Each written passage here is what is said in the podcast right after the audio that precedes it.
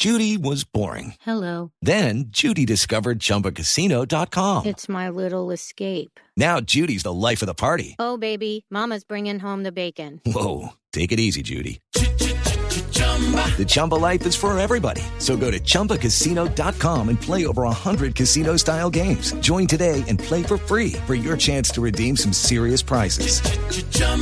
ChumbaCasino.com.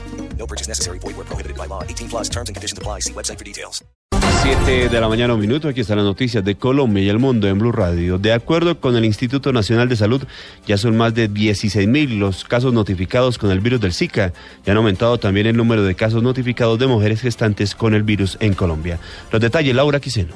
Buenos días y mucha atención porque de acuerdo al último informe epidemiológico del Instituto Nacional de Salud, ya son 16.419 casos notificados por el virus del Zika en todo el país a partir de la confirmación de la circulación del virus del Zika en el país y en el inicio de la segunda semana del 2016 se han notificado un total de 798 casos confirmados por laboratorio, 13.010 casos han sido confirmados por clínica y 2.611 casos son sospechosos. Asimismo, desde el inicio de la epidemia en Colombia hasta la semana epidemiológica 2 del 2016, se han notificado 1.090 mujeres en estado de embarazo procedentes de 30 entidades territoriales. De ellas, 50 gestantes tienen resultado positivo notificado por el Laboratorio de Virología del Instituto Nacional de Salud. 840 gestantes han sido notificadas por clínica y 200 notificadas como sospechosas de la enfermedad. Laura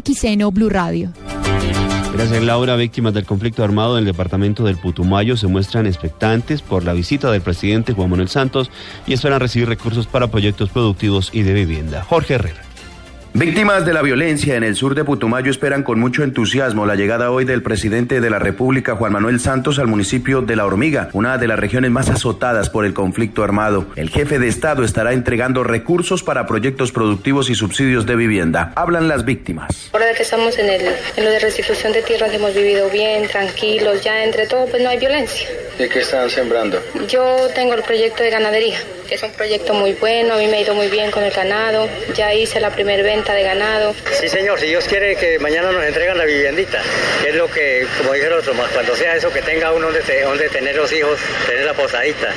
Asimismo, el presidente Santos restituirá 300 hectáreas a 31 familias campesinas víctimas del despojo y del desplazamiento forzado en esta zona del Bajo Putumayo. Jorge Herrera, Blue Radio. Gracias, Jorge. Mediante llamadas de celular, supuestos guerrilleros de la FARC vienen extorsionando a un diputado en el departamento del Cauca. La información con Freddy Calvache. La denuncia fue interpuesta ante las autoridades por el diputado José Miller Hurtado del Partido Liberal, quien asegura que a través de llamadas telefónicas y mensajes de texto, supuestos guerrilleros de las FARC exigen una millonaria suma de dinero a cambio de su seguridad. Me dijo que tenía que hacerles un aporte a ellos porque ellos estaban ubicados en una finca y que los recursos que tenían eran muy pocos, que estaban muy mal y que acudían a mí para que les, apoyara, les apoyara la causa. Eh, finalmente me dijeron que me volvían a llamar. Como yo no respondí las llamadas, me dejaron un mensaje de texto en el celular donde me dicen que tengo que contribuirles con 10 millones de pesos. De lo contrario, me visitan en mi casa y que me tengo que tener las consecuencias. Una vez conocida la denuncia, las autoridades anunciaron que iniciarán las investigaciones para establecer la veracidad de dichas amenazas. En Popayán, Freddy Calvache, Blue Radio.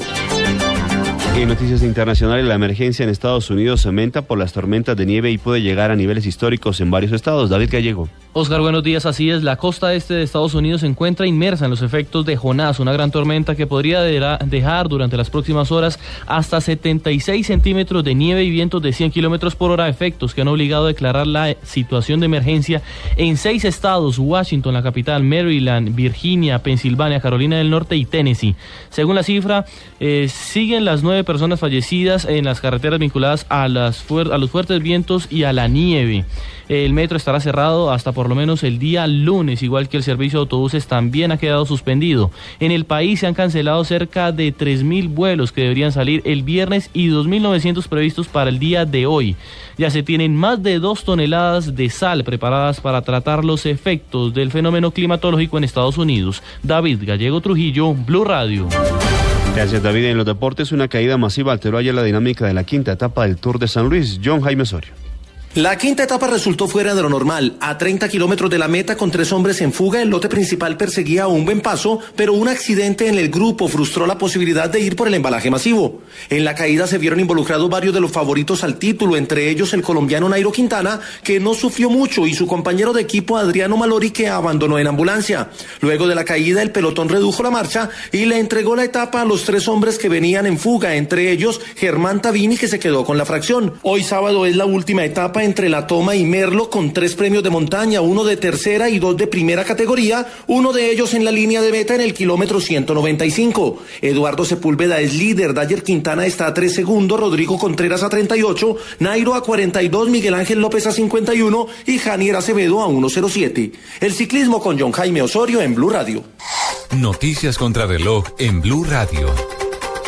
A las 7 de la mañana, 6 minutos, noticias contra reloj, noticia en desarrollo. Los dirigentes y diputados opositores venezolanos presentan hoy las propuestas para salir de la crisis que azota al país vecino después de que el viernes pasado rechazaran el decreto de emergencia económica propuesto por el gobierno de Nicolás Maduro. La cifra de 17 fueron los acuerdos de cooperación de toda índole firmados en Teherán por los presidentes de Irán y China, esto para multiplicar sus lazos económicos, comerciales y de infraestructura y avanzar en la creación de la ruta de la seda del siglo XXI defendida por Pekín. Y quedamos atentos porque la decisión del Consejo Electoral Provisional de Haití, luego de suspender la segunda vuelta de las elecciones presidenciales que se iban a celebrar este domingo, lo cual agrava la incertidumbre política del país.